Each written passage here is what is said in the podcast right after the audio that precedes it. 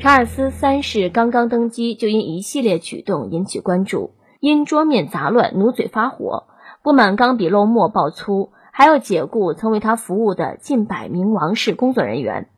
王室工作人员披露，查尔斯三世一生都娇生惯养，他的生活奢华到出现了些怪癖。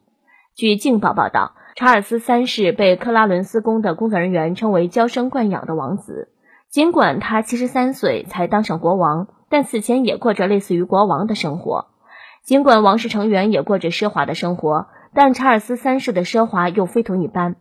戴安娜王妃的前管家保罗·伯勒尔称，一切工作都围绕查尔斯。他说：“他的睡衣每天早上都被熨平，鞋带儿也要用熨斗熨平，浴缸的塞子必须在一定的位置，水温必须适中。”甚至每天早上要让他的男仆在牙刷上挤出恰好一英寸，大约是二点五四厘米的牙膏。无论走到哪里，早餐盒都会随身携带的。他带着六种不同类型的蜂蜜，一些特殊的麦片、干果以及特别挑剔的食物。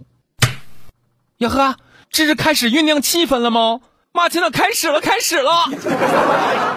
这才几天呢，就开始爆黑料了。这就是王子病，呃啊，不对，人家是真王子哦。我就寻思着，如果牙膏不挤一英寸，他就不刷牙了吗？所以他这就是啊，为了早上不想刷牙找借口呢。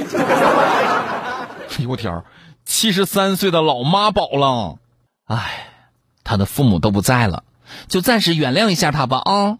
毕竟人家憋屈了七十年，如今终于可以放纵一下子了，也到这个年纪了，你们就再忍几年吧。